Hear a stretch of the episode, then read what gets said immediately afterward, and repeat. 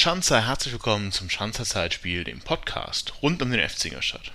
Heute eine Folge voller Emotionen, inklusive E-Sports-Euphorie, Länderspielgiganten und der Aufholjagd des FC Ingolstadt in der zweiten Fußball-Bundesliga. Viel Spaß dabei!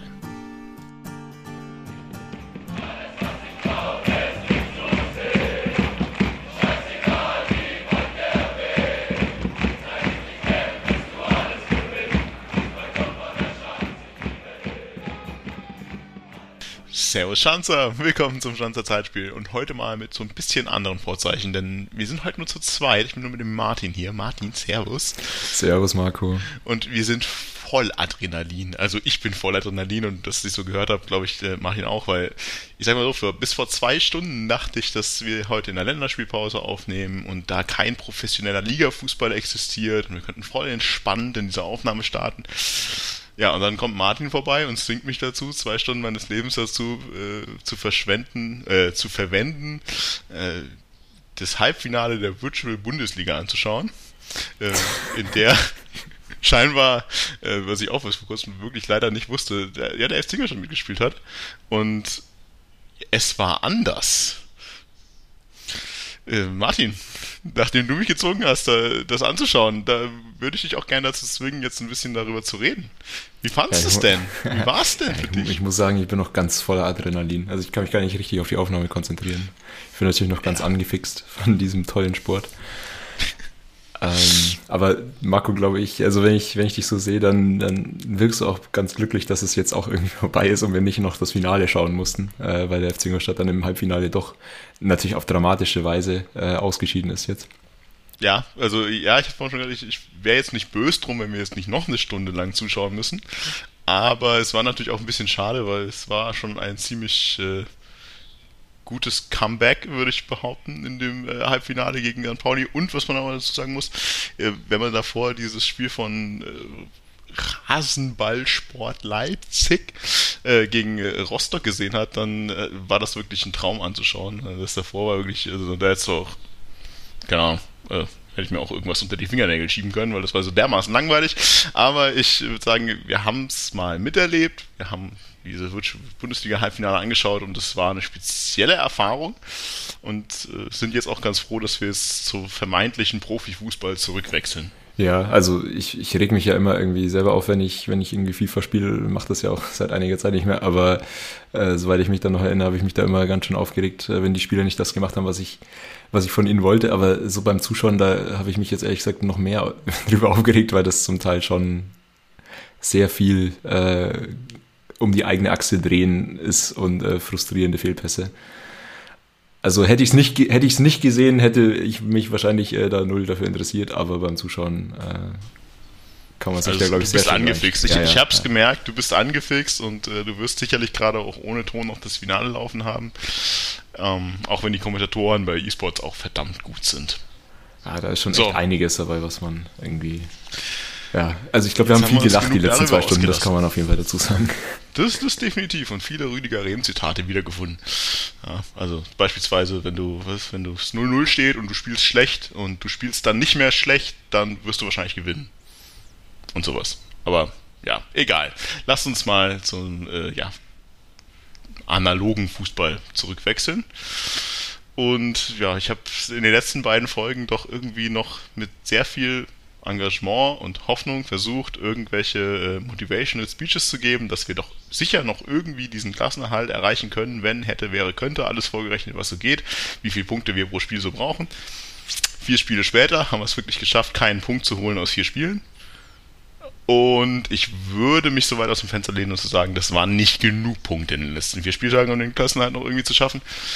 Und auch wenn Rüdiger Rehm irgendwie noch ein bisschen anderer Ansicht ist, glaube ich, dass wir wahrscheinlich doch eher nicht mehr um die Meisterschaft mitspielen werden. Stimmt. Stimmt soweit wahrscheinlich, ja.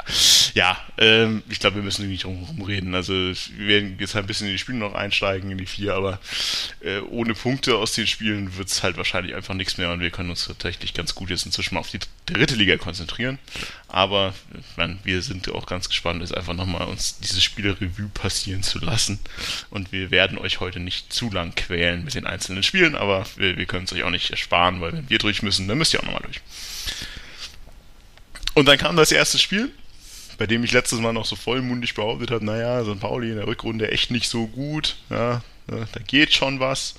Wenn dann jetzt zu Hause gegen St. Pauli und äh, pff, ja, ich, glaube, irgendwie jedes Mal, jedes Mal sage ich selber, es kam dann irgendwie anders.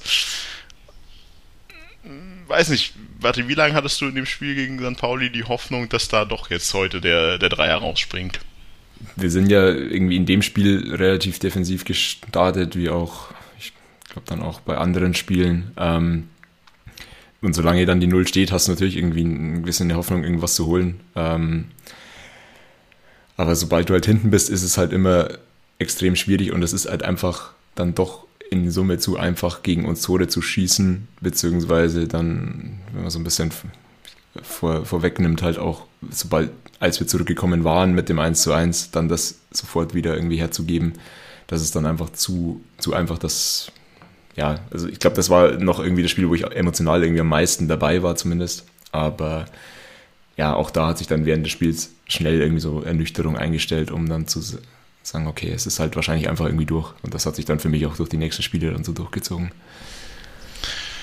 Ja, also ja, es, es, es war ja so ein paar Sachen, die im Spiel irgendwie ein bisschen, ein bisschen ätzend waren. Also es ging ja okay irgendwie mehr oder weniger los. Dann hast du schon relativ früh irgendwie Verletzungswechsel, wenn du dann eine Heilnot runter muss und äh, der erste neue Rechtsverteidiger mit äh, Maxi Neuberger reinkommt. Dann verursachst du einen Freistoß, das was jetzt ja nicht unbedingt so irgendwie die, die klügste Verteidigungsaktion war, aber ich meine, naja, also dass er den reinhaut, da kannst du halt irgendwie nichts gegen machen. Ne? Also es ja, war einfach ein richtig geiler Freistoß.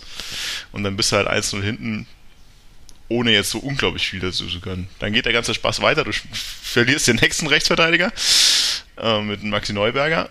Und ich weiß nicht, wie man auf die Idee kommt. Also natürlich ist man im Nachhinein immer irgendwie schlauer, aber dann Stefanovic zu bringen als Rechtsverteidiger, finde ich, fand ich schon bei der Aktion, bei dem Wechsel schon total absurd. Also, warum? Also vielleicht auch seiner Sicht, warum bringt man in der Situation Stefanovic als Rechtsverteidiger und nicht direkt da schon Gebauer? Wenn du eh schon 1-0 hinten bist, du musst jetzt Spiele gewinnen. Hast keinen Rechtsverteidiger mehr, dann nimm doch wenigstens den Rechtsaußenverteidiger und nicht den Innenverteidiger.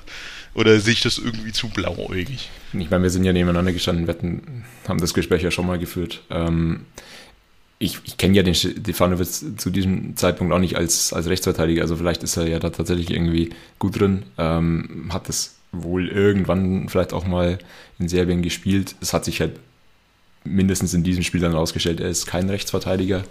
Ähm, ich hatte auch irgendwie gedacht, vielleicht, okay, geht dann irgendwie Antonic auf, auf rechts oder so. Das hat er ja auch irgendwie zu Anfangszeiten mal bei uns gespielt und hätte auch vielleicht irgendwie gedacht, dass das während des Spiels dann zumindest noch irgendwie kommt, ähm, als man dann schon eigentlich sehen musste, dass das mit Stefanovic da auf rechts nicht, nicht so wirklich hinhaut.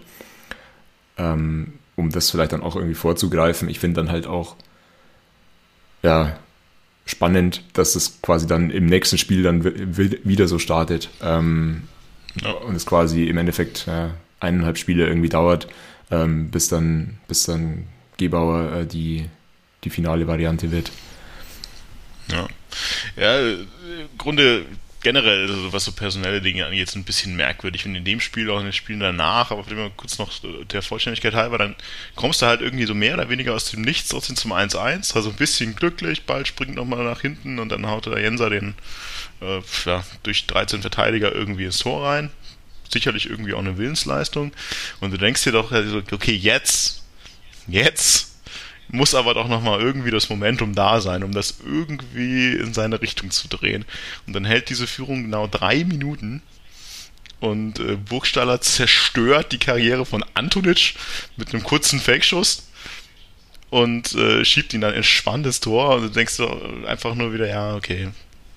Wo, wo genau ist dieses Aufbäumen, wo genau ist dieses, wir haben alles noch in der eigenen Hand, haben wir eh nicht, aber wo, ist dieser wirkliche Glaube an den Klassenhalt, wenn du dann nach so einem Zurückkommen drei Minuten Zeit brauchst, um dann Burgstaller da allein alles machen zu lassen. Also das kann doch irgendwie nicht richtig sein. Also wenn du das nicht schaffst, was dann? Ja, das, ist genau das, was ich vorher meinte eben. Also du machst es dir einerseits selber, selber schwer, weil du eben zu einfach dann nach Erfolgserlebnissen wieder Gegentore bekommst und einfach auch die Tore für sich genommen sind dann halt auch ja, oft nicht Zweitliga-tauglich. Ähm, klar, der Freistoß zum 1-0, den, der ist halt einfach mal gut getreten, trotzdem das Foul davor ist auch äh, extrem unnötig wieder.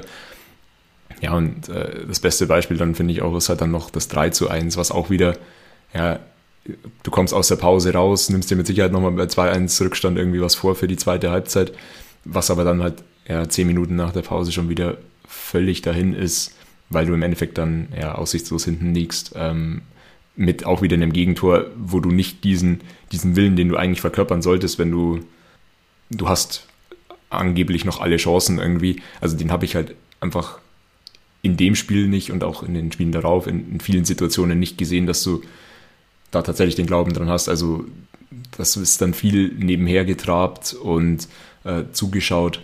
Ähm, das ist halt einfach viel zu einfach das 3 zu 1 für das, dass es dann eigentlich das Spiel komplett entscheidet und die letzten, äh, was sind das dann, 40 Minuten oder 35 Minuten, äh, ja, zunichte macht. Und dazu kommt dann so ein bisschen, wie man meint, also personell ist halt komisch. Zum einen, dass Gebauer nicht spielt, sondern halt äh, dann Stefanovic in so Spiel, wenn du eins hinten bist und dann auch in dem Spiel, du bist dann, dann bist du irgendwann 3-1 hinten und es kommt kein Wechsel, es kommt kein Wechsel, es kommt kein Wechsel und du wechselst, wenn ich mir diese Aufzeichnung anschaue, dann in der 82. Minute wieder. Aber warum? Also da kann man natürlich jetzt irgendwie diskutieren mit, ja, wir haben ja schon zweimal gewechselt und haben nicht mehr so viel Wechselfenster und so Geschichten. Aber an was hat da Rüdiger Reben in diesem Spiel geglaubt, das passiert, ohne nochmal einen Impuls zu bringen? Also gefühlt war ja sowieso dieses Spiel mal wieder eins, wie schon so oft, irgendwie Ayensa gegen alle. Also der Einzige, der für mich in dem Spiel halt wieder irgendwie offensiv was gebracht hat, war Ayensa und dann halt diese Schlüsselszene, das war auch im Spiel, ne? verwechsel ich irgendwas, bei dem Jenser dann halt irgendwie dem Torwart auch den Ball abpresst und mh, hm, die Schmidt äh, dann verkackt. Oder ist das das nächste Spiel gewesen? Ich bin mir gerade nicht ganz so sicher, wer jetzt wann in welche Spiele ver versiebt, aber im Endeffekt war dieses Spiel halt einfach Ein-Mann-Offensive und da hat sich halt auch nichts dran geändert. Deswegen, warum warte ich bis zur 82. Minute? Was passiert? Ja, also einerseits, äh, das was du sagtest, äh, das war in dem Spiel äh, die, die Szene, wo du dann tatsächlich irgendwie mal gesehen hast, auch was passiert, wenn du aggressiv vorne drauf gehst, aber das ist dann halt einfach zu spät oder zu, zu aussichtslos. Ähm, Rehm hat meines Wissens auch auf der Pressekonferenz genau darüber geredet, auch ein bisschen selbstkritisch, glaube ich, zum, zum Wechselzeitpunkt sich, sich gezeigt oder zumindest halt auch den Einblick in die Überlegung gegeben, zu sagen, ähm, Du hast nur noch wegen den zwei verletzungsbedingten Wechseln in der ersten Halbzeit nur noch ein Wechselfenster frei für diesen Dreifachwechsel dann. Ähm, und sie hatten, glaube ich, auch irgendwie überlegt, früher zu wechseln, hat, haben sich aber halt dann, haben den irgendwie relativ weit rausgezögert. Ich hätte es in der Situation auch nicht gemacht. Ich verstehe auch manche personellen Entscheidungen in, in den darauffolgenden Spielen nicht, nicht eins zu eins.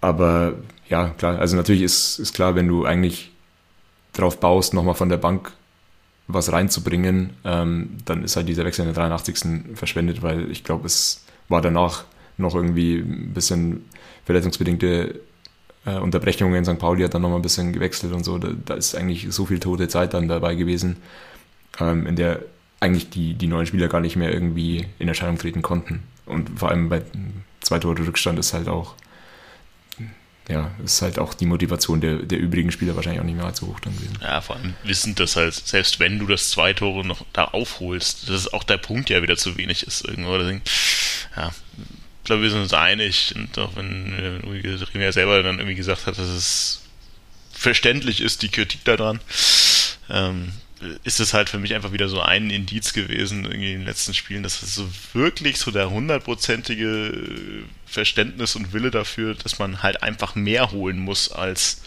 vielleicht mal noch ein Punkt, halt irgendwie immer noch nicht eingekehrt ist oder halt gleichzeitig einfach nicht der Glaube daran, dass man das wirklich kann. Ähm, aber dann kann ich auch einfach gar nicht mehr wechseln oder ich bringe irgendwelche Spieler aus der zweiten Mannschaft in der 83. Minute, wenn ich eh nicht mehr dran glaube. Aber dahingestellt. Also dieses St. Pauli-Spiel einfach wieder ein, ja, ein Spiel zum Vergessen. St. Pauli sicherlich ohne so richtig viel Gegenwehr sich da halt dann drei Punkte mitgenommen. Sicherlich verdient, aber halt auch jetzt nicht wirklich vor die allergrößte Prüfung gestellt.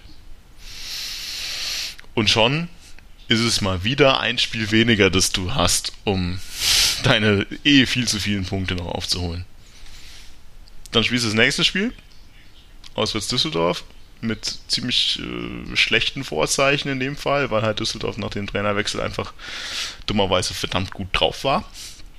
Und deswegen hat es auch ungefähr fünf Minuten, vier Minuten, vier Minuten gedauert, äh, bis äh, wir jetzt nicht mehr unbedingt in Führung gehen konnten.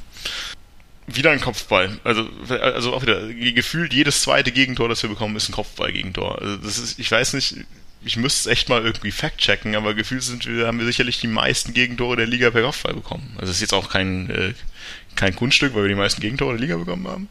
Aber es ist doch unglaublich, wie viele Flanken aus dem Halbfeld, von der Grundlinie, was auch immer, irgendwie in den, in den 16er segeln und halt ein Stürmer, der über 1,70 ist, den einfach reindrückt.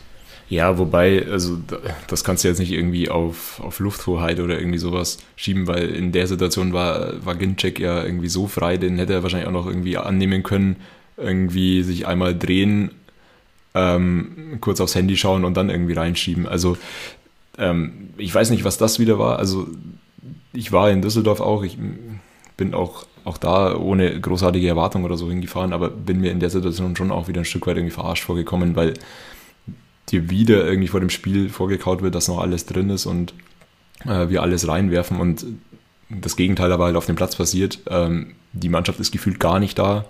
Das Spiel fängt an, es kommen irgendwie in drei, vier aufeinanderfolgende Zweikämpfe, kommt keiner über, überhaupt in den Zweikampf und dann steht einer von zwei Stürmern Mutterseelen allein äh, ja, am, am Fünfer oder im 16er und kann, kann sich die Ecke irgendwie aussuchen. Also das ist dann das Gegenteil von dem, was ich irgendwie erwarte, wenn, ja, wenn so ein wieder mal alles oder nicht Spiel dir suggeriert wird, ähm, dass du halt dann so wenig ja, einfach da bist und auf dem Platz bist. Also ich habe als Vergleich dann irgendwie ein paar Tage drauf, glaube ich, das, das Hertha-Spiel nach dem, nach dem Trainerwechsel äh, mit unserem alten Bekannten Mark Fotheringham. Äh, ich glaube, zwar nur in der Konferenz gesehen, aber da hattest du halt wirklich die haben ein Pressing gespielt, die waren aggressiv in den Zweikämpfen, die waren da.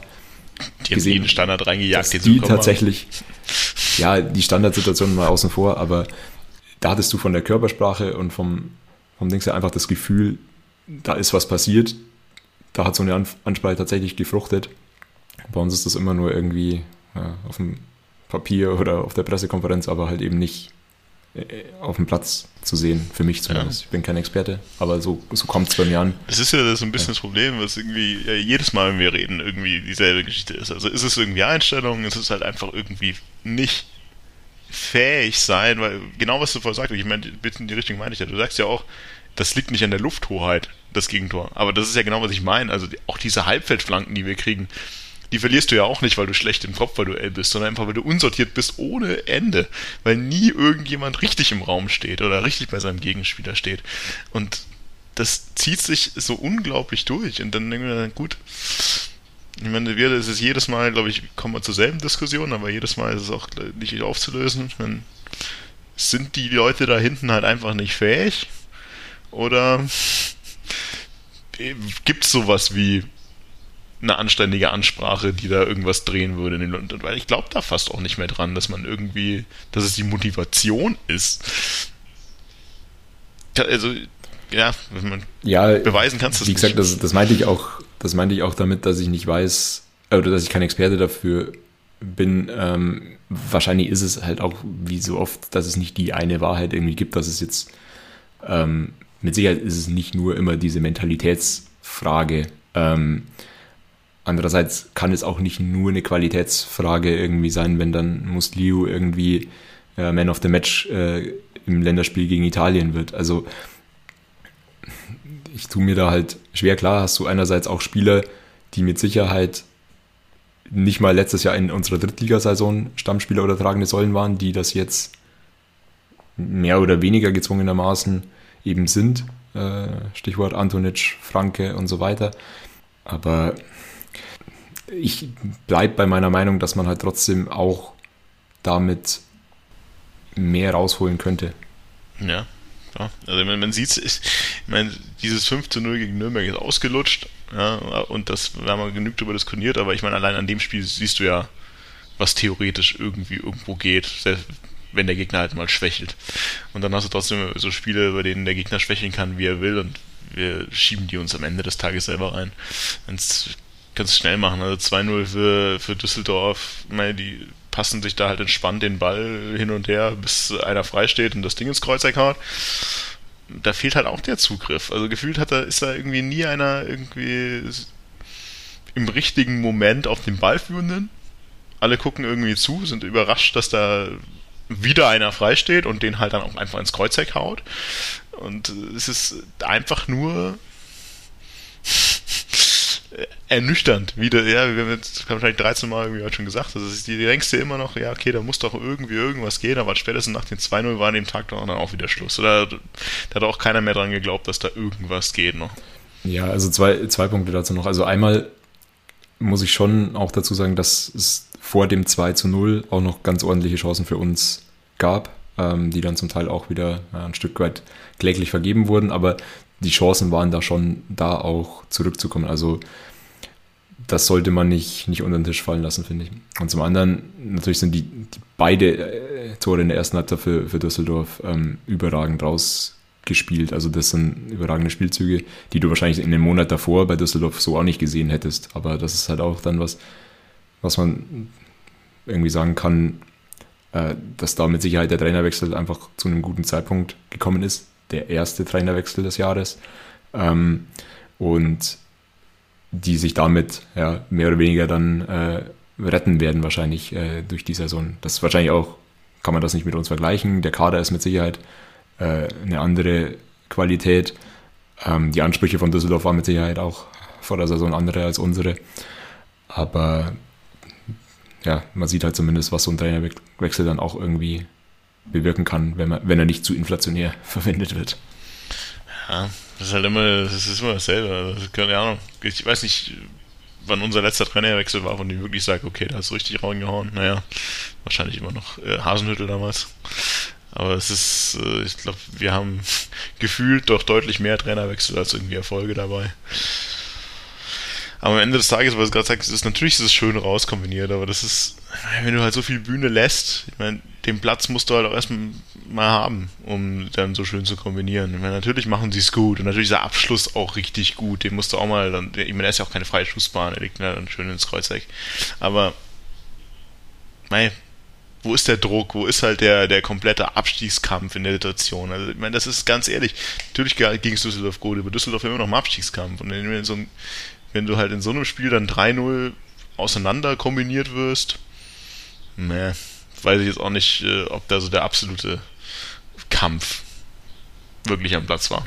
Nee, also das sind für mich einfach auch viel, viele Bestandteile, die, die mich zu diesem Urteil irgendwie kommen lassen, dass da, glaube ich, auch intern weniger dran glauben, als das irgendwie suggeriert wird, äh, wenn du einfach siehst, dass diese ganze Kompaktheit da zum Teil fehlt. Äh, das ist kein kollektives Verteidigen. Das ist irgendwie, da versucht jeder mal irgendwie in den Zweikampf zu kommen. Manchmal funktioniert es, meistens nicht. Auch dann so, ich springe jetzt ein bisschen nach vorne, aber ähm, auch irgendwie die gelb-rote Karte von, von Gauss. Also da braucht mir auch keiner erzählen, dass er nicht genau weiß, dass er da gelb-rot kriegt für, für das Einsteigen und dass er das nicht, nicht absehen kann. Also auch was, wo man ein starkes Fragezeichen dahinter machen muss, ob, ob er das bringen kann äh, als Kapitän an dem Tag. Ich meine, das habe ich ja ähnlich provokant auch auf Twitter geschrieben. Ich sehe es genauso. Also, ich meine, jeder hat gesehen, was der Schiedsrichter an dem Tag für eine Linie fährt. Und ich fand, er hat eine super klare Linie gefahren. Jedes taktische Foul, jedes Mal irgendwie Sohle offen, sofort gelb. Und es war jedem klar, dass er gelb-rot kriegt. Er hat sich auch nicht beschwert. Ayensa steht zwei Meter daneben. Der hat auch nicht eine Millisekunde irgendwie reklamiert. Es war ein klar, er kriegt gelb-rot, er kommt zu spät. Das muss er einfach mit seinem ja, mit seiner Erfahrung wissen, was da passiert. Und ich sehe es genauso. Also das ist einfach schon eher so, naja. danach kommen dann die Bilder irgendwie, also ich du hast ja die, die Übertragung nicht gesehen, du warst ja im Stadion, aber er steht ja dann wie so ein begossener Pudel irgendwie in dem, in dem Spielertunnel und schaut immer so, als äh, ja, wäre es irgendwie ganz schlimm, was ihn da gerade berührt, aber ja, das sah mir auch so ja Krokodilstränenartig aus. Also, naja, er geht da halt sehr kalkuliert runter und steht dann irgendwie da so ein bisschen wie so ein begossener Pudel. Ich weiß es nicht sah nach einem komischen Schauspiel aus, alles. Aber am Ende des Tages ist es vielleicht auch einfach Frust. Ja, das denkt man, wir haben vorher gesagt, du kommst aus der Pause raus. Vielleicht geht noch irgendwie irgendwas, fünf Minuten. Machst einen ver verheerenden äh, Fehlpass in der Abwehr, legst ihn dir quasi einfach dem Gegner in die Mitte vors Tor und der haut ihn rein. 50 Minuten ist das Spiel komplett gegessen. Naja, dass da Frust aufkommt, verstehe ich dann am Ende des Tages auch irgendwo. Ja, klar. Also ich verstehe das total und es ist ja auch ein Stück weit immer das, was wir dann irgendwie fordern, Emotionen und da irgendwie ähm, mit Herz und Seele dabei zu sein. Ich glaube, in der Situation ist es halt so, er weiß halt genau, dass er das, das macht. Wir müssen es auch nicht überdramatisieren. Stimmt, zu dem 3 zu 0 steht es ja auch zu dem Zeitpunkt schon. Das ist natürlich auch wieder dann das nächste Beispiel, dass, dass Stefanovic kein Außenverteidiger ist. Hat er davor, glaube ich, auch in der ersten Halbzeit schon irgendwie eine Szene, wo er einfach, weiß ich nicht, von der, ja, irgendwie völlig wild irgendwie ja, den Ball in die Mitte grätscht. Also zwei Sachen, die du nicht, äh, nicht unbedingt machen solltest, irgendwie kombiniert und da geht es dann noch irgendwie gut. Und dann natürlich das, das 3-0 ist natürlich dann ein Stück weit auch die Krönung, glaube ich, wird dann auch relativ bald darauf ausgewechselt. Ja, ähm, und da musst du halt dann auch sagen, also wir sprechen immer davon, ja, in der, in der Rückrunde sind wir so ein Stück weit irgendwie stabiler und so weiter. Aber ich glaube, wenn Düsseldorf halt an dem Tag ernst macht, dann kann das auch 6-0 ausgehen, dann in Überzahl. Es gab dann sogar in Unterzahl noch irgendwie ein, zwei Chancen, ähm, die dann auch wieder kläglichst irgendwie vergeben wurden. Glaube, Kutschke auch nochmal mit dabei. Aber ja, wie gesagt, muss halt eigentlich Glück haben äh, oder froh sein, dass, dass Düsseldorf nicht noch mehr, mehr Lust hatte, das äh, in die Höhe zu treiben. Ja, das ist schon noch was, ich auch drauf eingehen würde. Also Kutschke dann nach längerem Ausfall ja auch wieder eingewechselt im Spiel und dann halt wirklich, klar, steht 3-0 und bla bla, keine Ahnung, aber das war wieder so Prime Kutschke. Also der ist drei Minuten am Feld und vertändelt den. Er, er hat fünf Meter Vorsprung zum Verteidiger, läuft in den 16er und schafft es irgendwie, den Ball noch so zu vertändeln, dass der Verteidiger noch dazwischen kommt, bevor er richtig abschließt. Und das ist halt ist so bezeichnend auch. Also wenn du bringst einen Stürmer rein, der spielt drei Minuten und schafft es sich so dermaßen, den Leitung abkaufen zu lassen, weil halt nicht genug zum Tor, Zug zum Tor da ist, nicht genug Geschwindigkeit da ist. Und das zieht sich ja den nächsten Spielen dann auch durch. Das sehen wir auch, also was Kutschke gespielt hat irgendwie jetzt in den letzten Spielen.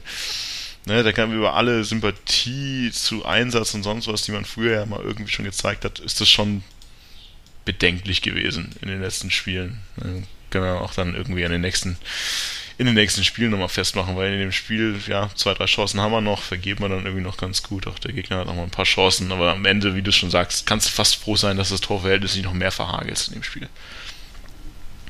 Ja. Und wieder ein Spiel weniger, das du irgendwie theoretisch noch hast, um den Klassenerhalt zu schaffen. Und dann kommt das Spiel, bei dem du wirklich eher sagst, du gehst auch wieder rein, genau wie Düsseldorf auch. Also, also ich glaube, selten habe ich mit einem Spiel weniger ausgerechnet als dann in dem Spiel zu Hause gegen Schalke. Die ja, klar, Schalke ist auch immer irgendwie dafür da, um auch zu patzen, aber die müssen halt auch einfach, um oben im Aufstieg, Aufstiegskampf noch mitzumachen. Und die Qualität, die der Kader hat, ist halt einfach beängstigend im Gegensatz zu dem, was bei uns rumläuft. Und deswegen muss ich schon fast sagen, dass mich das ja schon eher sehr positiv überrascht hat, dass wir es irgendwie in die Halbzeit bekommen haben mit 0-0, weil halt Schalke an dem Tag, zumindest in der ersten Halbzeit, aus meiner Sicht jetzt auch nicht die allergrößte ja, Kreativität und Spielfreude auf den Platz gebracht hat. Die Frage ist halt nur, hätten wir in der ersten Halbzeit das irgendwie nutzen können? Und hätten wir in dieser ersten Halbzeit dann nicht dann doch mal, und auch da haben wir so oft drüber geredet und so oft schon gehabt, du hast vermeintlich starke Gegner, die sicherlich einen besseren Kader haben, die aber so oft einen scheiß Tag gegen uns haben. Wie oft hatten wir Spiele, naja, lief es halt nicht. Da war die Offensive nicht so stark, wie sie eigentlich ist. Und äh, jedes Mal schaffen wir es trotzdem nicht, da irgendwie Profit rauszuschlagen. Und auch dem Wien-Spiel ist halt die Frage, musst du es nicht dann irgendwie schaffen, zumindest mal mit einer Führung in die Halbzeit zu gehen, wenn der Gegner wieder schwächelt. Ja, also du hattest gesagt, du hast dir nichts äh, erhofft. Ähm, mir ging es wahrscheinlich ähnlich, beziehungsweise ich bin da ohne groß irgendwie drüber nachzudenken auch auch reinzugangen. Wenn du es dir auf Papier anschaust, dann hast du auch da wieder einen, einen Gegner im Heimspiel, der jetzt nicht mit der besten Serie gerade im Rücken kommt. Also irgendwie ein Sieg aus vier Spielen bei Schalke, bei St. Pauli war es davor sogar ein, Spiel, ein Sieg nur aus acht Spielen. Ähm, natürlich haben die, haben die Druck und müssen auch eine gewisse Offensiv, äh, Offensive auf den Platz bringen, weil sie natürlich auch beim Tabellenletzten gewinnen müssen. Ähm, ich glaube schon, dass sich da auch Räume bieten und mit irgendwie so ein, zwei Kontern wie gegen Nürnberg hätte man da mit Sicherheit äh, auch in Führung gehen können. Die Frage ist, kannst du es halt, wenn du dann äh, eigentlich diese Voraussetzungen hast, äh, mit, mit Kutschke und Schmidt irgendwie vorne äh, im Sturm, kannst du das, das Spiel so spielen? Also da ist schon für mich wieder ein Fragezeichen dahinter, vor allem weil ja auch Ayensa, hatten wir vorher schon angesprochen, eigentlich eher der war in den letzten Spielen, der sich dann immer mal wieder hervorgehoben hat, mit Sicherheit auch nicht diese Nürnberg-Form äh, komplett über alle Spiele gebracht hat, aber für mich schon, schon eher der herausragende oder der herausstechende Spieler irgendwie war. Habe es auch nicht verstanden, warum er dann zum Beispiel gegen St. Pauli ausgewechselt wird und Schmidt drin bleibt. Also ähm, das sind also Punkte, aber da passt für mich einfach die, die Ausgangslage von dem Spiel und das zu erwartende Spiel nicht mit, mit dem Personal dann äh, unbedingt zusammen. Ähm, wir sind da auch nicht schlecht gestanden in der ersten Halbzeit. Also das kann man auch sagen. Ja, es ist mit Sicherheit gut, dass man da äh, oder es ist immer auch ein eigener Verdienst, wenn ein guter Gegner gegen einen wenig zustande bringt. Da war auch Glück dabei, da war auch mal eine Latte, glaube ich, von Terodde und so weiter dabei. Aber das war jetzt nicht komplett Hanebüchen, denn also solange du wirklich diese Null halten kannst, merkst du schon, dass da auch ja, irgendwie was da ist. Manchmal reißt es halt früher ein, wie gegen, gegen Düsseldorf. Manchmal hält es länger. Aber es ist halt, zieht sich halt durch die letzten Spiele, dass es irgendwann dann halt einfach immer fällt.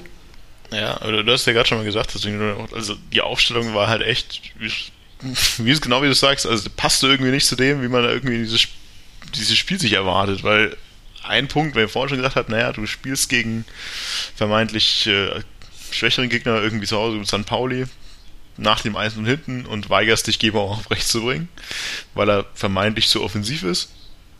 Und dann spielst du gegen Schalke. Klar hast du gesehen, dass zwei Spieler in Stefanovic halt auch einfach auf der Position komplett überfordert war. Aber spielst das dann halt mit Gebauer rechts, trotzdem in der Viererkette. Und gleichzeitig aber dann vorne mit äh, Kutschke Schmidt zu spielen. Zwei Spieler, die Nulltempo haben, zwei Spieler, die klar irgendwie Ball festmachen sollen, irgendwie mal einen Ball klatschen sollen, aber wo ist dann vorne der Speed? Ja, also Pick hat wahrscheinlich gespielt. Mal schauen, weiß ich gerade gar nicht. Aber äh, was, was ist, um Gottes Willen, der Gedanke dahinter, Schmidt Kutsch gespielt zu lassen in so einem Spiel?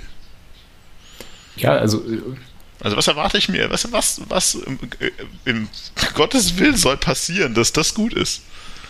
Ja, die Frage habe ich ja gerade auch schon gestellt. Also ich verstehe tatsächlich einen von beiden, weil natürlich auch irgendwie einer, der vorne auch mal den Ball festmachen kann, da mit Sicherheit auch bei dieser Spielweise seine Berechtigung hat.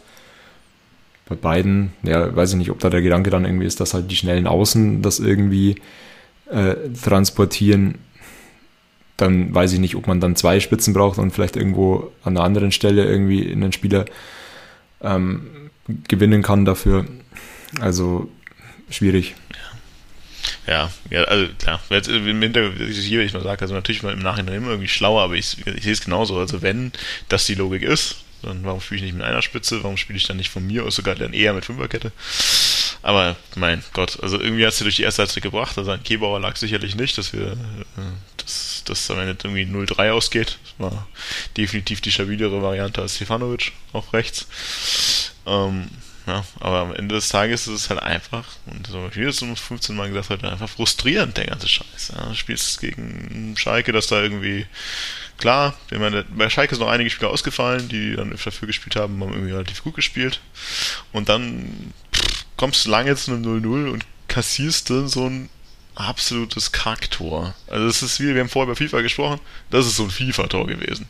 Der Stürmer vertändelt irgendwie den Ball und der rollt dann genau dem anderen Stürmer in die Lücke im 16er, dass der den nur reinhauen muss. Äh, und das ist ja zu Unvermögen und wenig Glück hast du dann auch wieder Pech in dem Moment.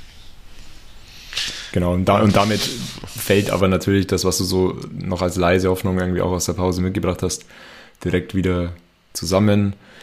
Es fällt auch dann ein Standardtor mal wieder, ähm, dass du auch, finde ich, schon ein bisschen kommen sehen hast. Also da waren davor schon ein paar gefährliche Standards auch von Schalke mit dabei.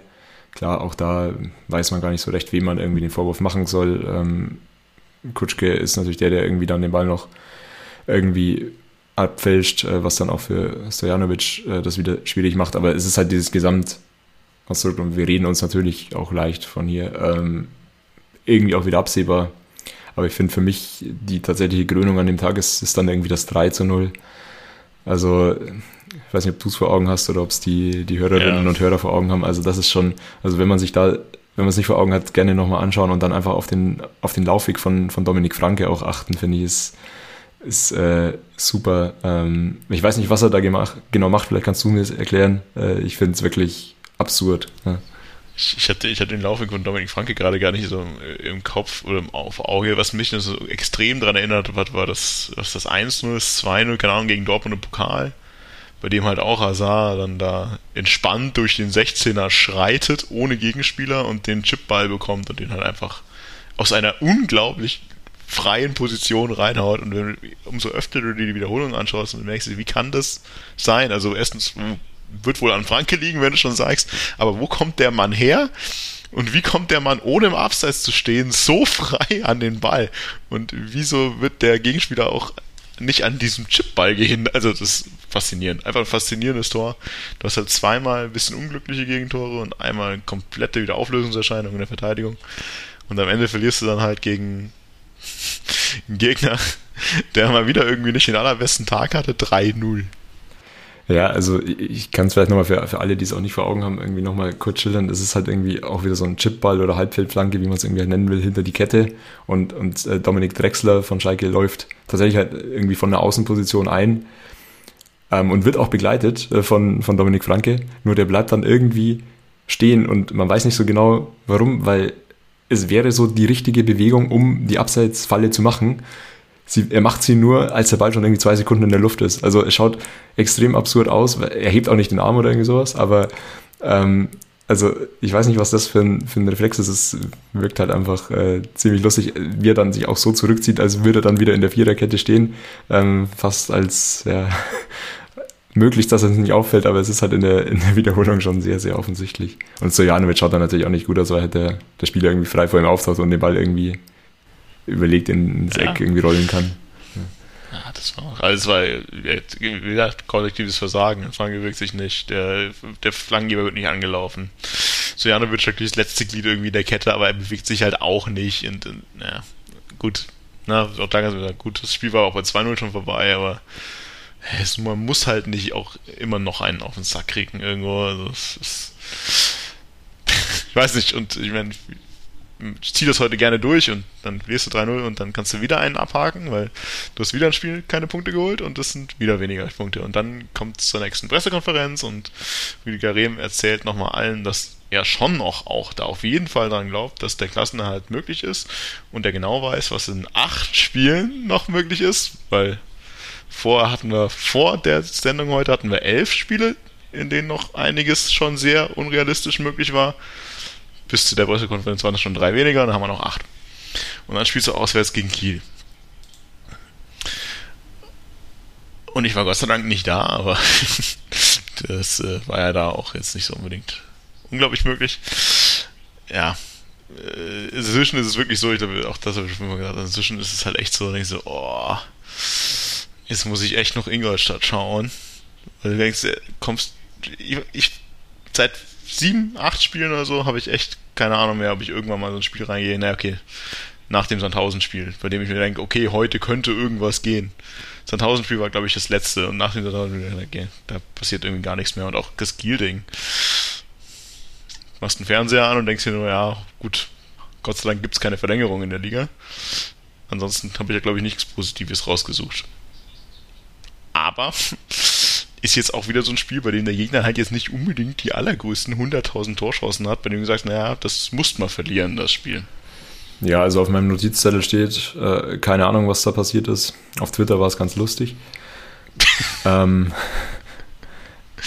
Ja, also ich bin auch nicht zu dem Spiel gefahren. Ähm, passiert mir auch selten, aber ja, auch diese, diese Pressekonferenz davor, da können wir auch nochmal drüber reden, finde ich. Ähm, ja, ob das normal ist, ähm, was, was man als Fan irgendwie auch erwarten kann. Ist, ich bin da zwiegespalten. Natürlich ist es auch irgendwie absurd, wenn sich ein Trainer irgendwie hinstellt und sagt, wir haben keine Chance mehr. Also natürlich muss er derjenige sein, der es verkörpert und ähm, transportiert.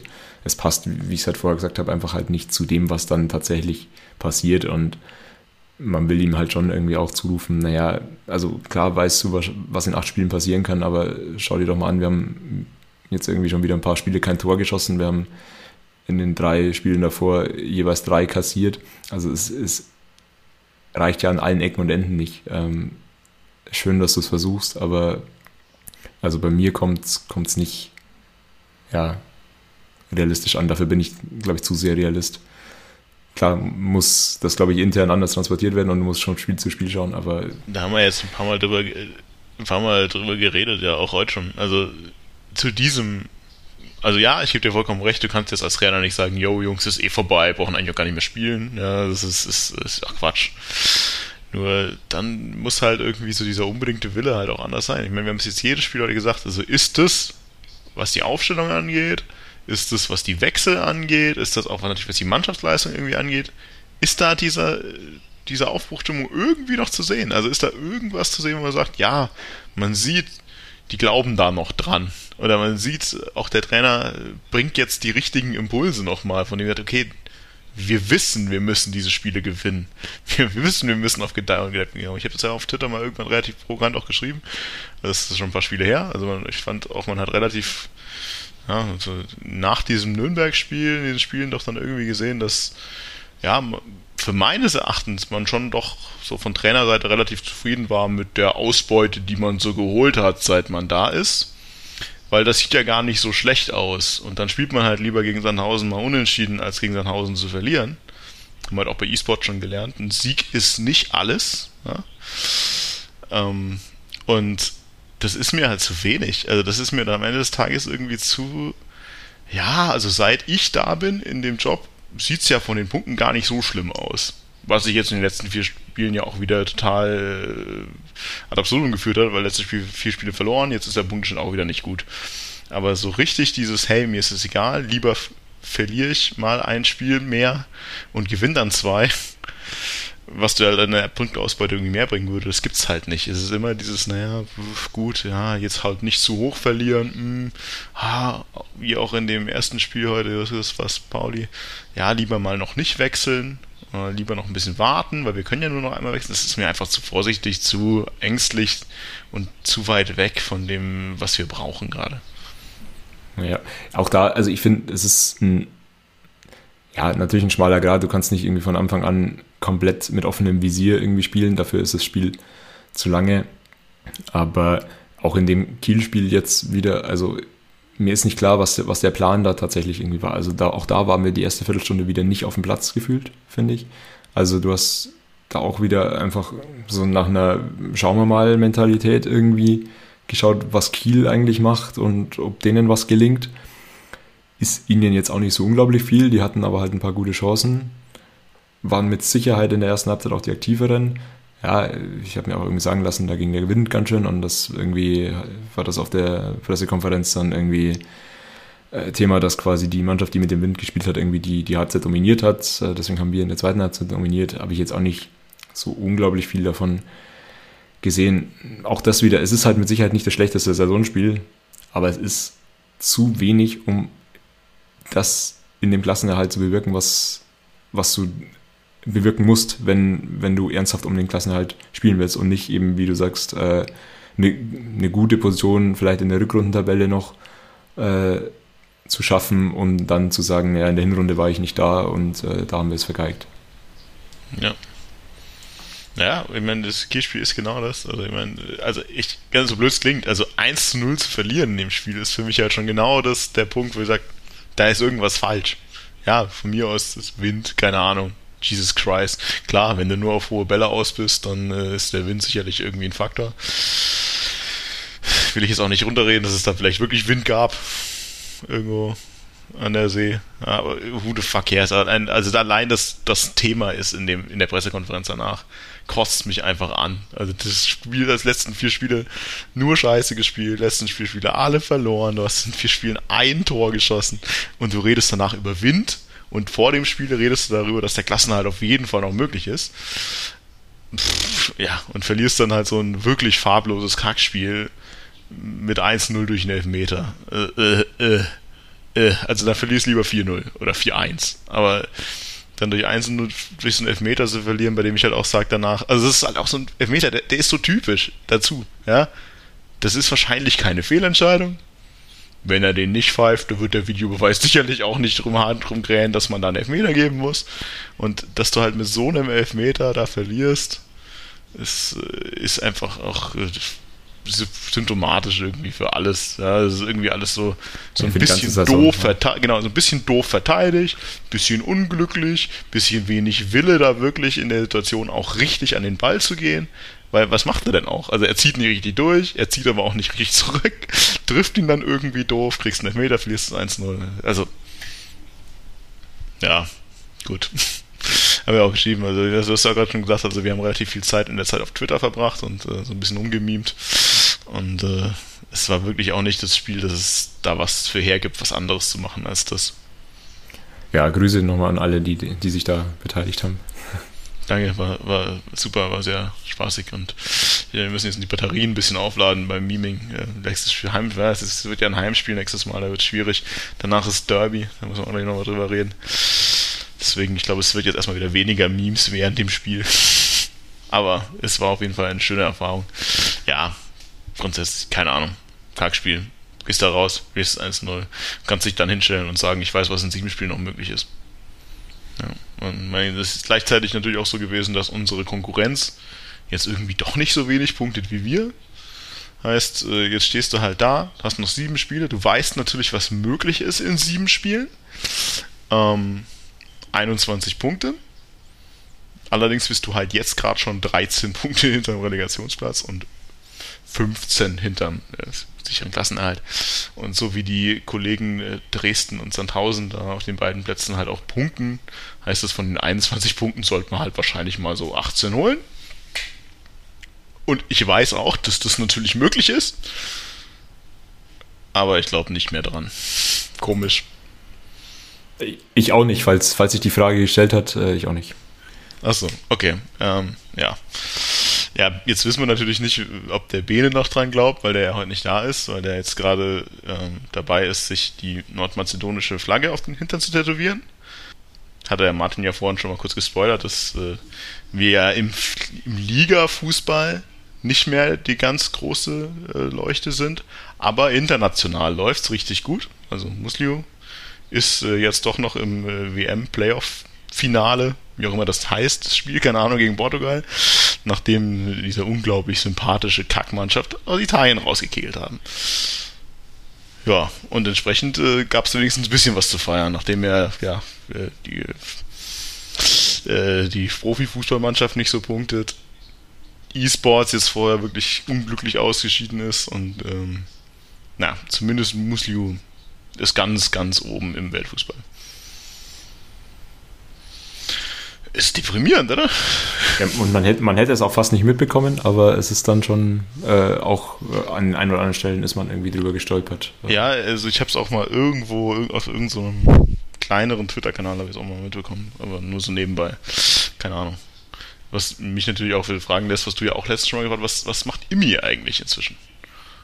Ja, ist ja auch äh, internationale Größe gewesen, die in unserem Dress aufgelaufen ist, die schon gegen Bappé auch gewonnen hat oder so. Nee, unentschieden? Weiß gar nicht mehr. Auf jeden Fall ist sie, wir sollten langsam mal so eine Hall of Fame aufmachen mit äh, ja, Länderspielgiganten im Trikot des FC Ingolstadt. Haben wir jetzt schon zwei. Ja, mein Gott, ihr merkt schon so ein bisschen, also durch dieses, all den Sarkasmus heute wieder und äh, äh, Galgenhumor, das ist ja, jetzt auch gerade nicht mehr viel mehr hergibt als Galgenhumor, glaube ich. Also ich glaube, der Abstiegskampf wird noch sehr spannend, nur sicherlich ohne uns. Und dieser Relegationsplatz, da wird noch ganz gut umkämpft sein. Was allerdings natürlich noch im Raum steht, ist äh, das Auswärtsderby in Regensburg. Und ich habe vor ein paar Spielen irgendwie mal getwittert, dass es noch zwei Ziele gibt, äh, gegen Regensburg das Derby zu gewinnen und Regensburg noch mit in den Abgrund zu reißen. Leider haben die zwischendurch mal wieder ein Spiel gewonnen. Deswegen wird das auch relativ kompliziert. Aber zumindest für Seelenheil gegen Regensburg zu gewinnen, wäre schon ganz gut. Und auch so generell für die Stimmung. Weil wir müssen ja nicht noch tiefer sinken, was die Stimmung angeht. Nee, es wäre natürlich schon jetzt ganz gut, äh, dieser Saison irgendwie nochmal halbwegs versöhnlich dann mit dem Regensburg-Spiel irgendwie vielleicht noch rum, nicht rumzureißen, aber zumindest äh, einen Erfolg zu feiern. Und nachdem du es halt zumindest ja nicht mal irgendwie bei den Heimspielen schaffst, äh, da ja die Leute dafür zu begeistern, jetzt irgendwie bei den verbleibenden Spielen vorbeizukommen, um ja zumindest nochmal irgendwie eine gewisse Euphorie für den Verein und äh, endlich wieder Fußball im Stadion aufzubringen. Also das hast du ja jetzt auch in den Heimspielen ja ziemlich eindrucksvoll gezeigt, dass es irgendwie nicht hinhaut. Also es ist nicht attraktiv, es ist nicht, man schaut sich es einfach nicht, nicht gerne an. Ähm, insofern könnte da das Derby schon nochmal ein sehr wichtiger Fixpunkt sein. Andererseits natürlich auch nochmal eine große Gefahr, da noch negativer irgendwie aus der Saison rauszugehen. Dann. Yes. Die Möglichkeit, der Wendepunkt. Danach ist die Saison doch noch erfolgreich, wenn wir das mit 0 zu 0 gestalten. Nein, also fahrt alle nach Regensburg, dem merkwürdigen Verein da irgendwie an der versifften Donau so ein bisschen noch ein Schnippchen zu schlagen, aber es ist so das ist der, der, letzte Rettungsanker, den wir diese Saison ziehen. Aber mein Gott, also der positive Part ist, wir haben jetzt relativ viel Zeit, uns auf die dritte Liga vorzubereiten.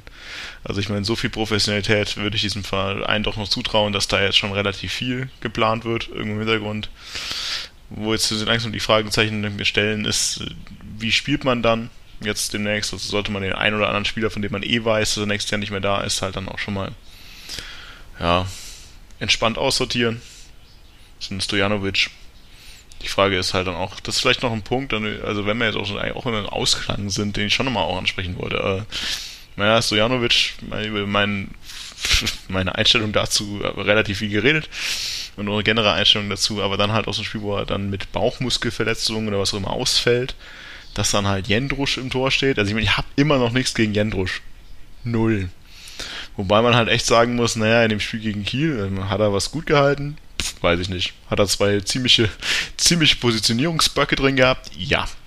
Und dann, äh, gut, also ich finde es schon frech, einen Buntic so dermaßen zu vergraulen. Auch das haben wir letztes Mal schon gesagt, aber es ist so unnötig, dann warum spielt er nicht mal mehr in dem Spiel? Also wenn dann toller Stojanovic, der da ist und dann so ein bisschen mit St. Pauli noch äh, gut Freund zu machen, weil man sich erkennt. Ja, warum spielt dann nicht mehr, ein Buntic? Also es ist ja klar, also man selbst stehen ja alle Zeichen auf Abschied dann jetzt. Die waren davor schon, aber wenn er selbst da nicht mehr spielt, dann muss man sich echt fragen. Also hat man da nicht ziemlich viel verbrannt? Ja, das ist ja genau das, was wir im Endeffekt in der letzten Folge schon vermutet haben zumindest. Ähm, natürlich hättest du jetzt irgendwie, weiß ich nicht, eine Serie hinlegen können und äh, er wäre da ein wesentlicher Bestandteil davon gewesen. Jetzt bist du de facto abgestiegen. Es hat nicht das bewirkt, was es sein sollte und jeder, der dafür verantwortlich ist, muss sich auch genau den Vorwurf gefallen lassen, dass man da im Endeffekt mehr kaputt gemacht hat als, als gewonnen sowieso, aber wahrscheinlich als, als irgendwie realistisch zu gewinnen war. Ja. Ja, deswegen jetzt die Frage eben, lässt man den einen oder anderen Jugendspieler halt da nochmal ran irgendwie in den nächsten Spielen oder ist es halt dann schon, geht es dann halt zu sehr in Richtung äh, Wettbewerbsverzerrung, bla bla, was weiß ich. Kann uns aber auch irgendwie egal sein, wenn wir gleichzeitig in der Pressekonferenz vorher noch erzählen, dass wir auf jeden Fall noch dran glauben, in den nächsten sieben Spielen da was rauszuholen. Aber es ist halt echt die Frage, also jeder, der jetzt irgendwie Leihspieler ist, ich meine, ja, braucht man ja jetzt auch nicht mehr groß drauf bauen. So klingt. Ich weiß nicht, wie, wie klar das schon ist, äh, wer, wer nächstes Jahr da ist. Es ist mit Sicherheit irgendwie, vermutlich irgendwie eine Handvoll Leuten, bei denen es eher wahrscheinlich ist, dass sie gehen, aber ich glaube, dass die, die, die sicher bleiben, äh, dass das noch sehr, sehr offen ist. Ähm, mal schauen, wie viel dann tatsächlich rotiert wird, um genau das irgendwie auch rauszufinden. aber auch weil du das Thema Jugendspieler angesprochen hast, also da ist jetzt auch niemand da, der mir jetzt irgendwie direkt einfallen würde, von dem ich sagen würde, ähm, der hat sich jetzt mega aufgedrängt und der ähm, hat das direkt verdient, da ja, eingesetzt zu werden. Also auch da glaube ich fast nicht, dass wir jetzt da überproportional viel, viel irgendwie sehen werden. Ja, aber zumindest in Cavadias irgendwie ein bisschen mehr Spiel, oder? Also, ansonsten ist es ja auch dünn, was auf der, auf der Bank los war. Naja, es ist alles noch zu weit weg, um jetzt irgendwie wirklich überreden zu können, aber ich glaube, wir haben ja auch so, also es gab ja so eine nette Twitter-Umfrage.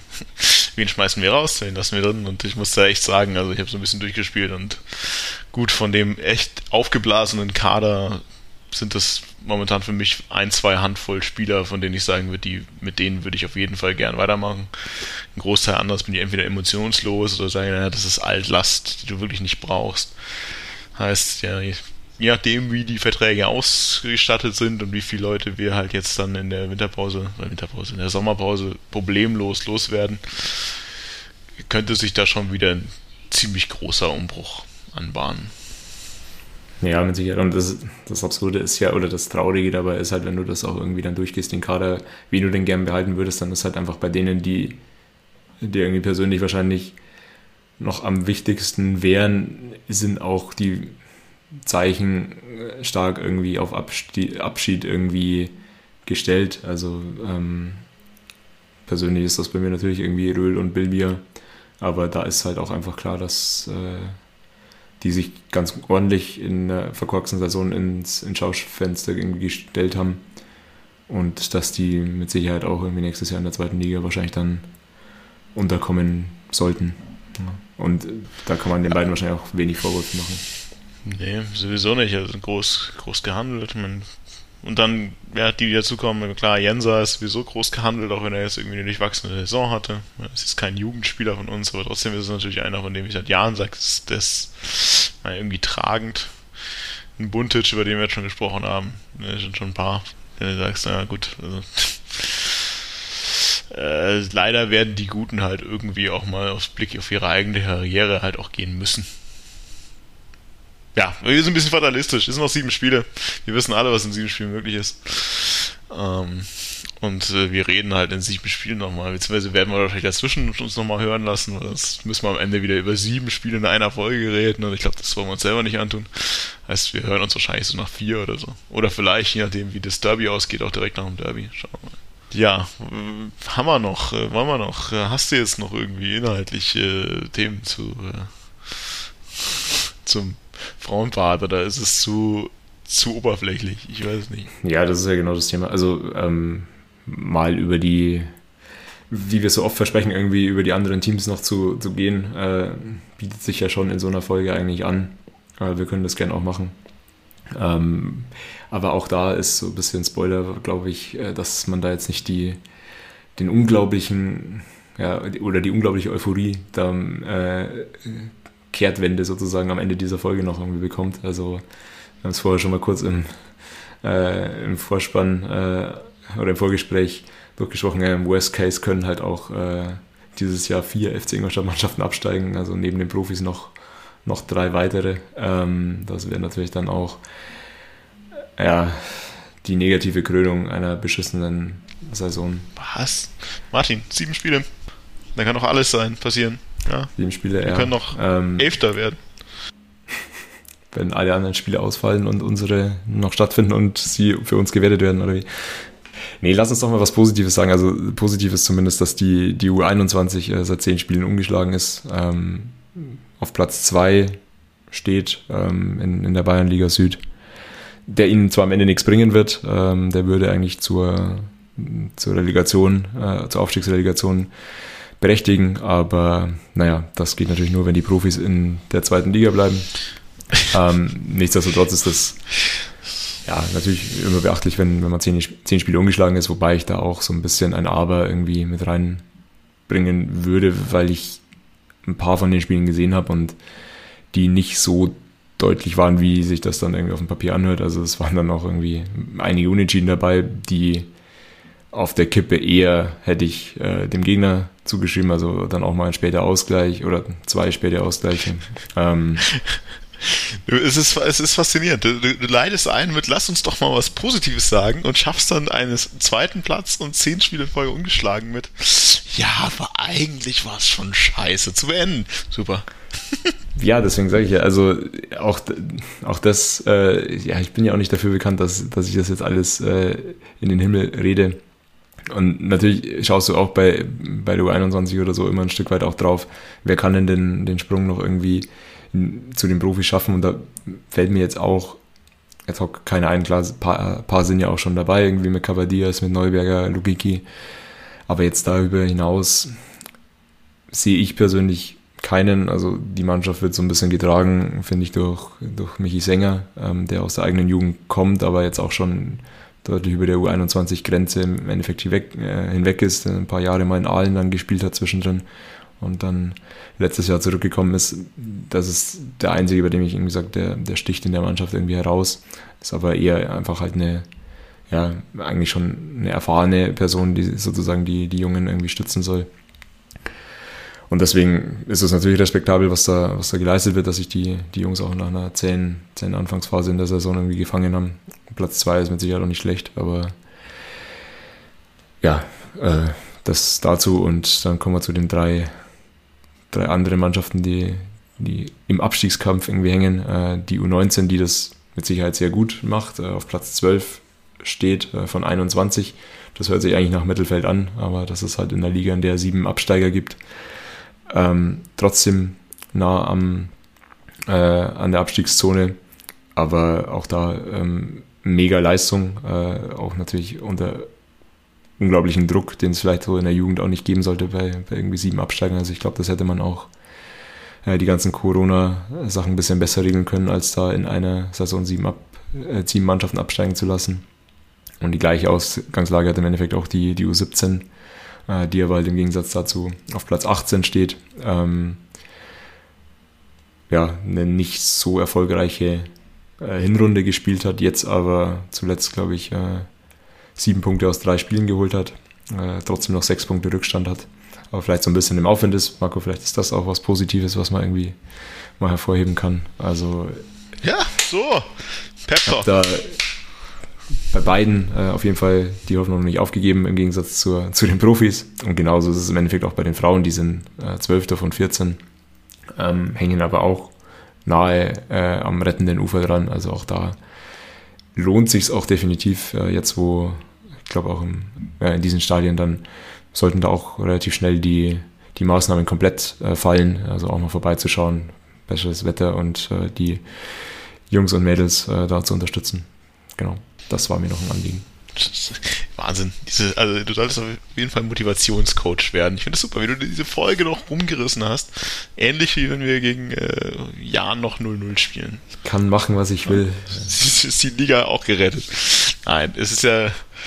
Es ist ja, wie gesagt, wir haben es ja irgendwann mal großspurig angekündigt, dass wir da irgendwie mehr drüber reden, aber irgendwie sind wir in unserem eigenen äh, Trott und Selbstmitleid seit drei Jahren gefangen und schaffen das irgendwie nicht, von diesen Profis wegzukommen. Aber vielleicht sollten wir einfach mal den Podcast komplett drehen und nur noch über E-Sports und die Jugend- und Frauenmannschaft reden. Wäre auch mal was. Jetzt, wo du so angefixt bist, auch bei E-Sports. Ja, aber irgendwie muss ich auch sagen, jetzt haben wir irgendwie eine Stunde oder so aufgenommen. Ähm, ja, diese Angefixtheit ist auch in der letzten Stunde schon wieder irgendwie vergangen. Also. Wer wäre denn jetzt das Finale geworden? Keine Ahnung. Ich weiß gar nicht, wer spielt. Wer Leipzig gegen Ro nee, Rostock? Nee. Ah, nee, Leipzig gegen St. Pauli natürlich. Ja, keine Ahnung, nee, habe ich nicht geschaut. Läuft wahrscheinlich auch noch, oder? Ja, keine Ahnung. Naja, Leute, ist auch relativ egal. Also, wir haken jetzt langsam aber sicher irgendwie die Saison ab, schauen, dass wir möglichst wenige Mannschaften in diesem Verein noch zum Abstieg bringen. Gucken, ob wir mehr oder weniger als zwei Tore in den letzten sieben Spielen mit der Profimannschaft schießen und hoffen einfach auf einen Derby-Sieg. Der Rest ist mir dann auch relativ egal, da kann man gerne sechsmal verlieren. Wenn wir 1-0 in Regensburg gewinnen und wir noch ein bisschen pöbeln können in Regensburg, ist mir das eigentlich schon mal ein bisschen, bisschen recht. Aber in diesem Sinne, ja, haben wir heute zumindest mal eine relativ überschaubare Folge. Ich glaube, wir haben sie jetzt auch kürzer vorgestellt, aber sie ist zumindest mal so eine Stunde lang. Wenn der Bene nicht dabei ist und Quatsch wie Wasserfall, funktioniert das auch. Und äh, würde sagen, wir hören uns einfach mit einer ähnlich hervorragenden Stimmung in so drei bis vier Spielen wieder. Martin, möchtest du noch irgendetwas ergänzen dazu? Nee, im Endeffekt, das war natürlich jetzt eine deprimierende Folge. Ähm, das ist ganz klar, die Ergebnisse haben nicht, nichts anderes hergegeben. Aber uns sollte auch ja, bewusst sein, dass es, dass es so ein Abstieg ist, der, der bitter ist, der deprimierend ist, ähm, dass aber gerade in, in Europa äh, wesentlich schlimmere Sachen passieren ähm, und wir da auch, glaube ich, immer ganz gut beraten sind, ähm, ja, auf die wirklich wichtigen Dinge im Leben zu schauen und da unseren Mitmenschen äh, zu helfen. In dem Sinne äh, auch von mir. Macht's gut und äh, bleibt stabil. Wir sehen uns gegen Aue. Ciao. Und in dem Sinne einen wunderschönen Abend, wann auch immer ihr das hört. Und viel Spaß zu Hause gegen Aue. Servus, Schanzer.